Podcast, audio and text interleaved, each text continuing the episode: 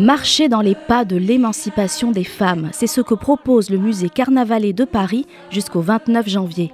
De Olympe de Gouges à Gisèle Halimi, parisienne citoyenne expose chronologiquement la lutte des Françaises et plus particulièrement des Parisiennes pour leurs droits grâce à des figures célèbres, mais aussi de nombreux anonymes qui ont marqué la ville par leur action.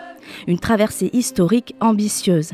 Images inédites de combats, de manifestations phares, d'engagement, le visiteur suit un parcours en cinq parties qui l'emmène de la revendication du droit de cité à la Révolution française jusqu'à l'obtention de la parité en politique en l'an 2000.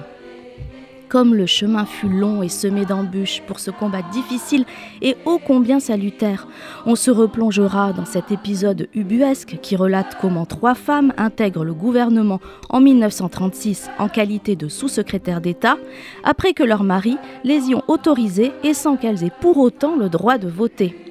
Toutes les dimensions de l'émancipation sont ainsi abordées.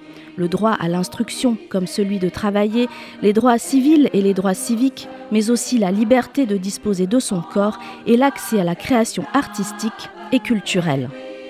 Peinture, sculpture, photographie, films, affiches, tracts, banderoles revendicatives, mais aussi vêtements ou encore livres, les traces de ces revendications sont parfois insolites et rendent compte de la diversité des luttes et des modes de revendication. Cet état des lieux exhaustif et émouvant à plus d'un titre regroupe ainsi la mémoire des luttes des femmes autour de l'histoire du féminisme à Paris, de femmes souvent peu connues et révolutionnaires, entre communardes, suffragettes, pacifistes, résistantes, femmes politiques et syndicalistes, collectifs de femmes immigrées qui ont fait l'histoire. Les Parisiennes citoyennes ont mis et un visage au service d'innombrables causes. 200 ans de lutte pour une égalité des droits et de traitement qui, aujourd'hui encore, reste un combat d'actualité.